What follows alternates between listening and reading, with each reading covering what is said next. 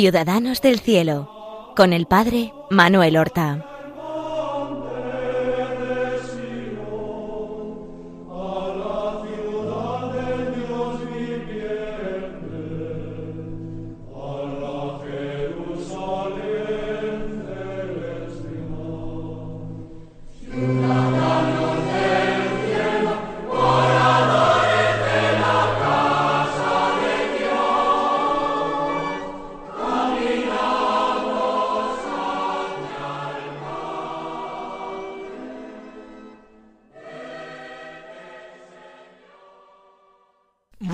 Buenos días, queridos amigos, oyentes de Radio María y seguidores de este programa Ciudadanos del Cielo, un programa al que damos comienzo ahora y en el que nosotros miramos a nuestros hermanos los santos, los verdaderos ciudadanos del cielo, con el deseo de conocerlos mejor para imitarlos fielmente, para convertirlos en nuestros amigos para alcanzar de ellos su intercesión.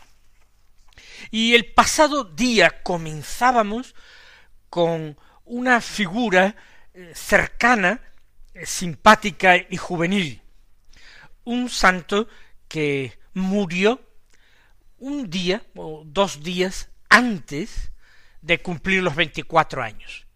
Sí, digo un par de días porque él murió santamente un 27 de febrero y el 1 de marzo hubiera cumplido 24 años.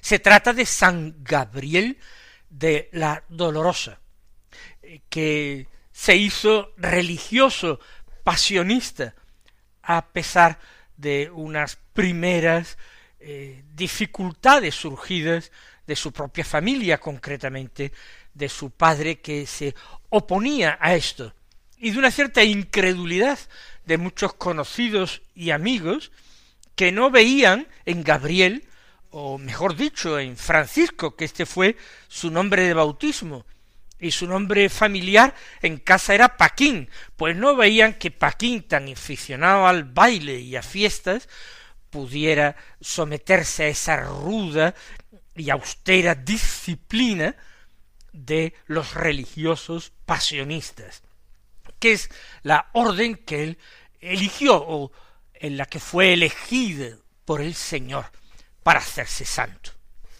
Eso que él, y eso que él había realizado sus estudios con otros religiosos. Eh, los primeros estudios con los hermanos de las escuelas cristianas y después, digamos, sus estudios eh, de secundaria con los jesuitas. Sin embargo, eligió la orden pasionista, o como digo, fue elegido por el Señor para esta orden, por su deseo precisamente de escoger una orden particularmente austera y exigente, una orden fundada por San Pablo de la Cruz, que invita a sus miembros a fijar su mirada en Cristo crucificado y a contemplar y meditar asiduamente los misterios de la pasión y de la muerte del Señor. Pues bien, ya eh, lo dijimos y ahora lo recordamos, que Gabriel o Francisco, vamos a llamarlo Gabriel para no confundirnos, que había nacido en 1838, en el año 1856 entra en el noviciado de los padres pasionistas. Y es precisamente cuando empieza el noviciado cuando cambia su nombre y se llama Gabriel de la Dolorosa. Tiene entonces dieciocho años cumplidos y unas grandes ilusiones de alcanzar la santidad. Porque recuerden que en una procesión de la Virgen, un icono de la Virgen que tenía muchísima devoción en Spoleto, que había sido un regalo del emperador alemán Federico Barbarroja a la ciudad de Spoleto, por su lealtad hacia él y hacia su causa, él siente que los ojos del icono le miran, le miran al pasar en procesión. Él contemplaba la procesión como espectador sin participar en ella. Y que interiormente hay una voz que le dice Francisco, el mundo no es para ti, tienes que entrar en religión, tienes que entrar en la vida religiosa. Ese fue ya, vamos a decir así, el golpe de gracia que eh, lo había inclinado ya a vencerse a sí mismo y a superar todas las dificultades que encontraba en su familia y fuera de ella para entrar en la casa religiosa. ¿Y cómo fue el noviciado? Pues no vamos a disimularlo, no. Al principio les resultó muy duro y muy difícil. Él venía de una familia muy acomodada, y la orden, ya hemos dicho, era particularmente austera, de tal manera que encontraba pues eh, dificultades en adaptarse a ese género de vida tan distinto al que había llegado y llevado hasta ahora. No era un chico que particularmente hubiera sido extraordinariamente recogido en su vida. No pensemos que sus primeros años habían sido los de un San Luis Gonzaga o los de un Estanislao de Cosca, los modelos que se le habían propuesto en el colegio de los jesuitas. No, había sido un chico más eh, movido a frecuentar bailes y, recuerden que le llamaban, incluso le, llamaron el bailarín. Bueno, pues lo pasa mal con ciertas austeridades.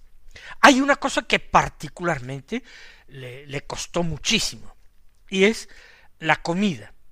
En su casa familiar pues se comía bien, y por supuesto nadie le obligaba a tomar alimentos que no le agradasen al paladar.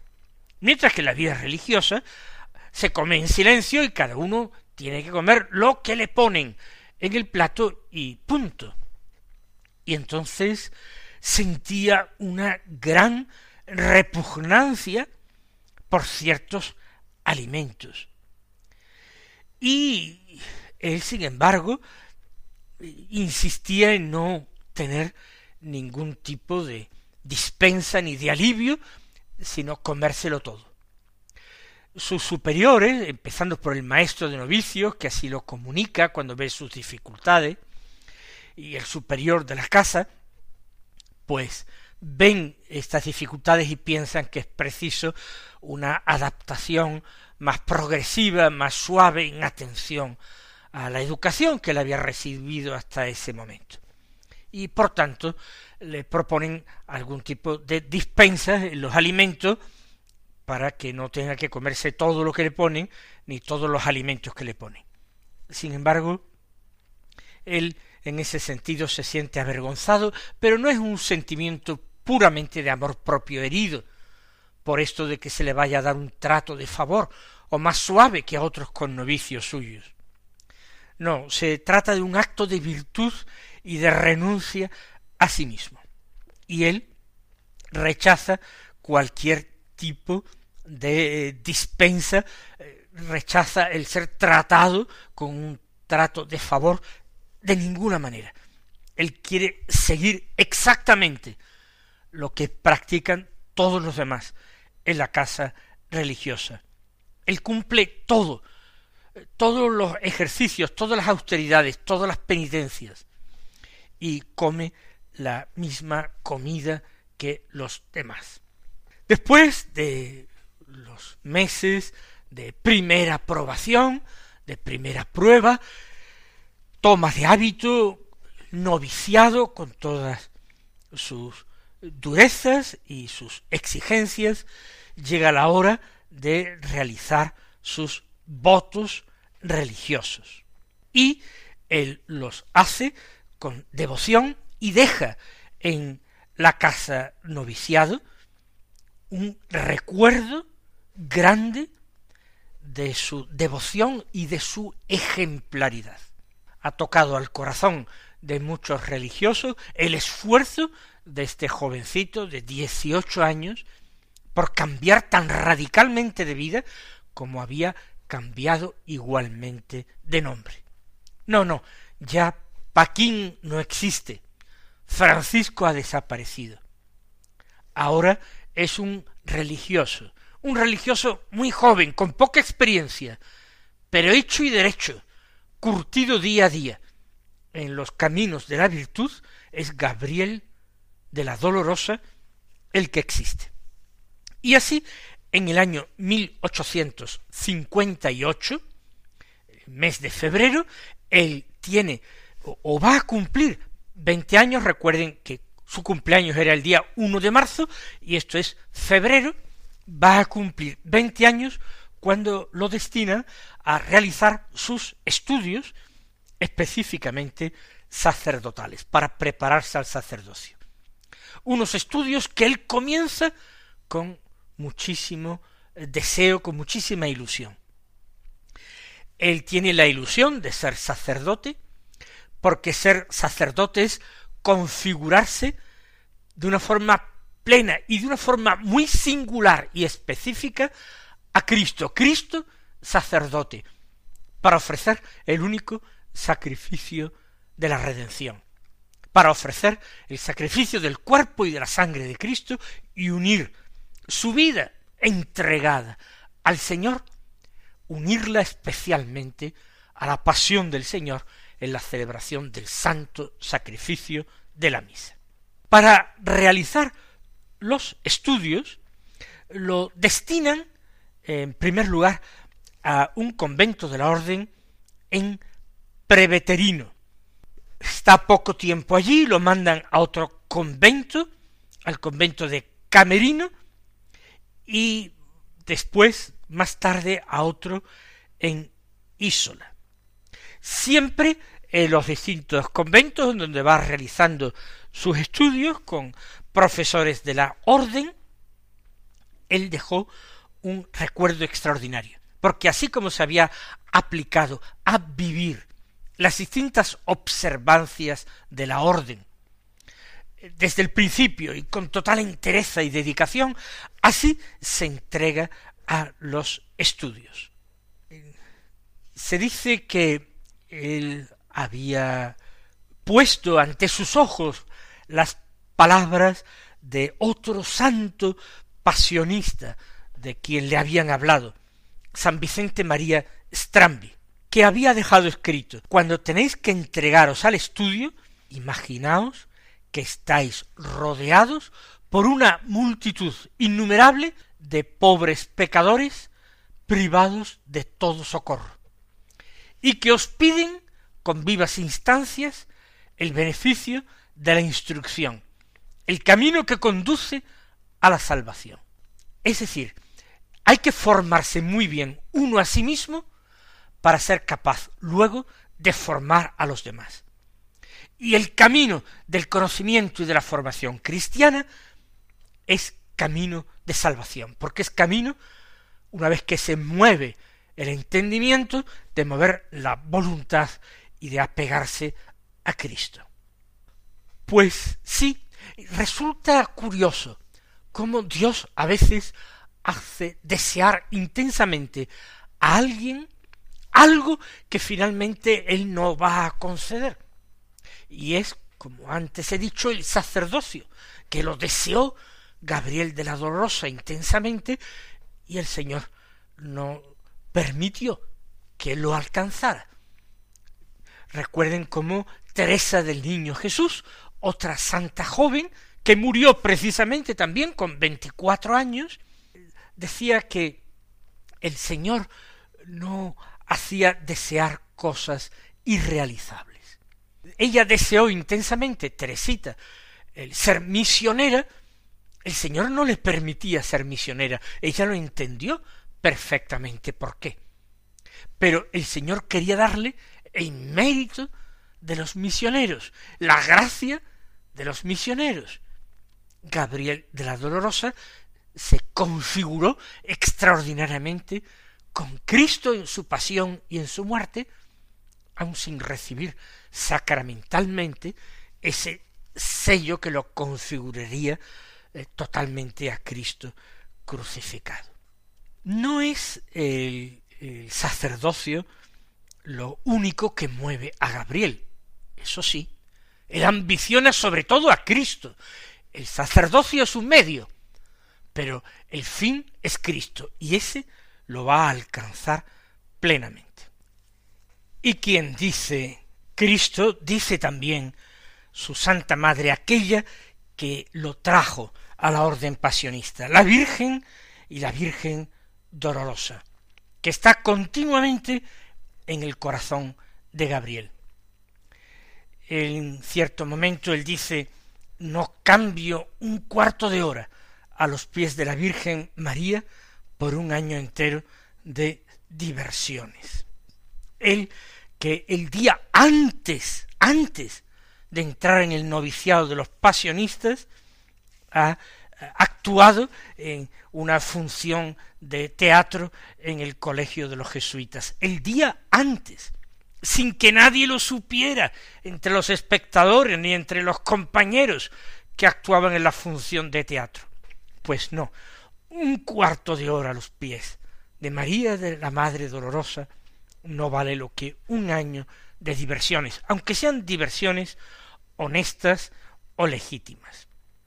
En una carta que él escribe en cierto momento desde el convento a su hermano Miguel, le dice ¿Quieres amar? Pues sí ama, sí ama, pero ama a María, si supieras qué amor tan grande nos tiene nuestra madre. Pero volvamos a nuestro relato. Hemos dicho que van en primer lugar al convento de Preveterino y después al de Camerino para realizar estudios de filosofía. No estudios para conseguir títulos, estudios realizados al interior del convento, eh, dirigidos, impartidos por religiosos en el convento son dos años, dos cursos los que estudia de filosofía, lo básico, antes de empezar los estudios de teología que le deberían llevar al sacerdocio. Para estos estudios de teología los lo destinan al convento de Isola. Isola se encuentra en el macizo del Gran Saso, en los Apeninos, y están a una gran altura. La cumbre más alta de los Apeninos, la cumbre del Corno, tiene más de dos mil novecientos metros de altitud. Y eh, allí se dirige con varios compañeros que han terminado también la filosofía y con el que hace de director espiritual, el padre Norberto, allí eh, realizan el viaje, como los religiosos de la época viajan a pie o a lomos de, de mulo. Y allí va a comenzar los estudios de teología al cabo de un curso aproximadamente en mayo de 1861 recibe las órdenes menores. Pero ya la enfermedad empieza a manifestar sus síntomas. La tuberculosis, la misma enfermedad que se llevó a Teresa del Niño Jesús, una enfermedad que hasta aquel momento era incurable y mortal. La enfermedad es grave, él conoce ya la gravedad y sin embargo acepta con entereza la voluntad de Dios. Es muy rápida la evolución de la enfermedad en él. Eh, le permiten levantarse a veces del lecho en que al final queda postrado para que pase por el campo, porque eh, a, aquellas alturas de los Apeninos parece que son saludables para los pulmones. Hay el testimonio de un pastor de la zona que tenía diecinueve años, que él se entretiene charlando con el pastor y le anima a que eh, quiera mucho a la Virgen, que la salude con aves marías allí en, en el campo mientras cuida las ovejas. Y ese pastor, que se llamaba Javier Tortella, ya anciano, dio testimonio de aquellos pequeños encuentros. Me decía estas palabras de una manera tan dulce y cariñosa, lo recordaba. Llega un momento en que ya no puede eh, levantarse a pasear por el campo, queda postrado en el lecho, pero es un enfermo ejemplar que no quiere molestar a sus hermanos ni quitarles el tiempo. A fines de diciembre de 1861 tuvo una hemotisis, un vómito de sangre más grave que otros, estuvo a punto de morir a causa de él.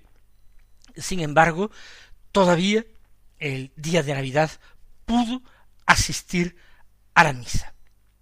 Y así se quedó muy débil por la pérdida de sangre y el avance de la enfermedad, se quedó en cama muy débil hasta el domingo 16 de febrero. Ese día hubo otra crisis violenta que lo tuvo al borde de la muerte. No había ya eh, remedio humano y decidieron decírselo. Al principio él se asombró, un poquito de asombro, porque él todavía creía que podría ser curado por el Señor. Todavía eh, esa ilusión tan grande que tenía por el sacerdocio le hacía pensar que quizás el Señor lo sanaría. Pero después de aquella noticia, rápidamente eh, se, se repuso del asombro, lo aceptó con alegría y recibió el viático a Jesús Eucaristía por última eh, vez. No era todavía el fin, era el 16 de febrero, hasta el 26 de febrero no se le dio la extrema opción y se le dio la extrema opción y también la absolución, cruzó las manos sobre su pecho y dio su último suspiro en la madrugada, el comienzo del 27 de febrero de 1862, como hemos dicho, dos días antes de cumplir los 24 años. En 1926, el día 13 de mayo, el Papa Benedicto XV lo canonizó. Y los milagros se multiplicaron y los signos de esa predilección de Dios por él se multiplicaron después de su muerte, convirtiéndose en un poderoso intercesor ante Dios. Y hoy, pues sus restos son albergados en un santuario que se construyó en su honor. Mis queridos hermanos, que el Señor os colme de sus bendiciones y hasta la próxima semana.